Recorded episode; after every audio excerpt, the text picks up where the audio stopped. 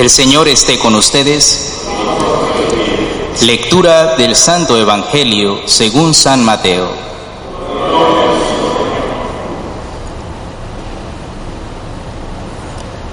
En aquel tiempo, Jesús subió de nuevo a la barca, pasó a la otra orilla del lago y llegó a Cafarnaún, su ciudad. En esto, trajeron a donde él estaba a un paralítico postrado en una camilla.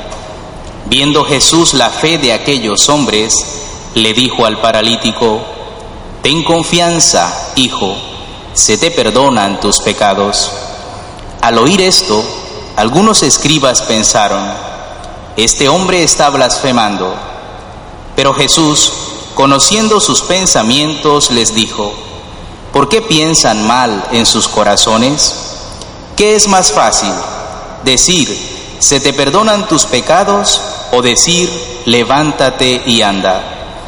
Pues para que vean que el Hijo del Hombre tiene poder en la tierra para perdonar los pecados, le dijo entonces al paralítico, levántate, toma tu camilla y vete a tu casa. Él se levantó y se fue a su casa. Al ver esto, la gente se llenó de temor y glorificó a Dios que había dado tanto poder a los hombres. Palabra del Señor. Se pueden sentar. Mientras leía este Evangelio y reflexionaba acerca de la breve homilía que iba a decir, pensaba en el paralítico. Y en ese paralítico veía al hombre moderno, veía al hombre de nuestra época.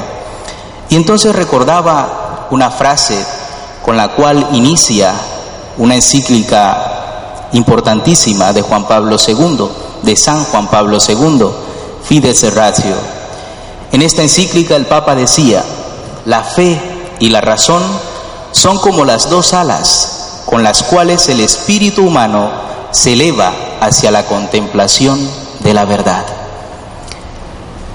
La fe y la razón Dos alas que nos ayudan a profundizar, a descubrir el porqué y el para qué de nuestra existencia. Y pensaba en el hombre moderno unido a esta frase porque veía al hombre moderno con las alas atrofiadas, el ala de la fe y el ala de la razón.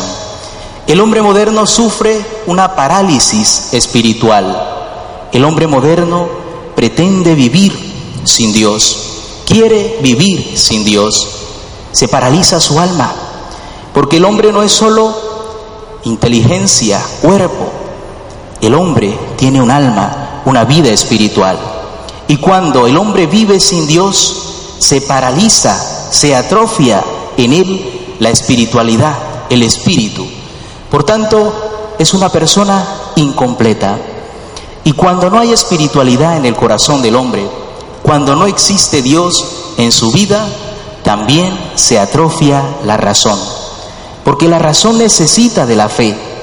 La razón necesita de la gracia que viene de Dios para poder avanzar, para poder profundizar los misterios, tanto del entorno que nos rodea como el misterio que somos cada uno de nosotros.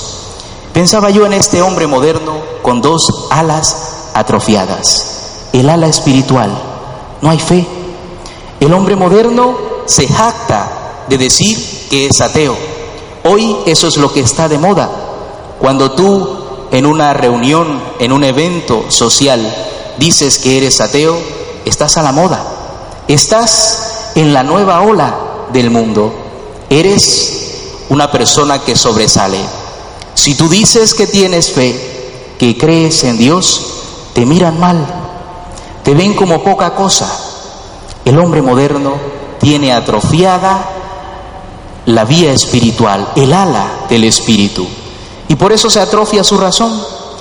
La razón del hombre debería llevarle a crecer en el misterio de lo que le rodea, pero también en su misterio. Le debería ayudar a crecer en su dimensión horizontal y en su dimensión vertical. El hombre moderno ha crecido mucho en lo horizontal. ha avanzado enormemente en la técnica, en la tecnología, ha logrado desafiar miles de retos, ha avanzado en lo técnico, en lo práctico, pero se ha quedado estancado en la dimensión vertical, la dimensión del espíritu, la dimensión que apunta a Dios. Por eso, cuando leía este Evangelio, veía en el paralítico a este hombre moderno, un hombre que tiene atrofiadas las alas de la fe y de la razón y que por eso no avanza y se conduce a sí mismo hacia la autodestrucción. Un hombre sin fe es un hombre que tiene su razón contaminada, viciada, y un hombre sin razón es un hombre que se autodestruye a sí mismo. Así que yo creo que el Señor nos invita a nosotros a ser como esos cuatro hombres que cargaban la camilla. Ellos acercaron al paralítico a Jesús.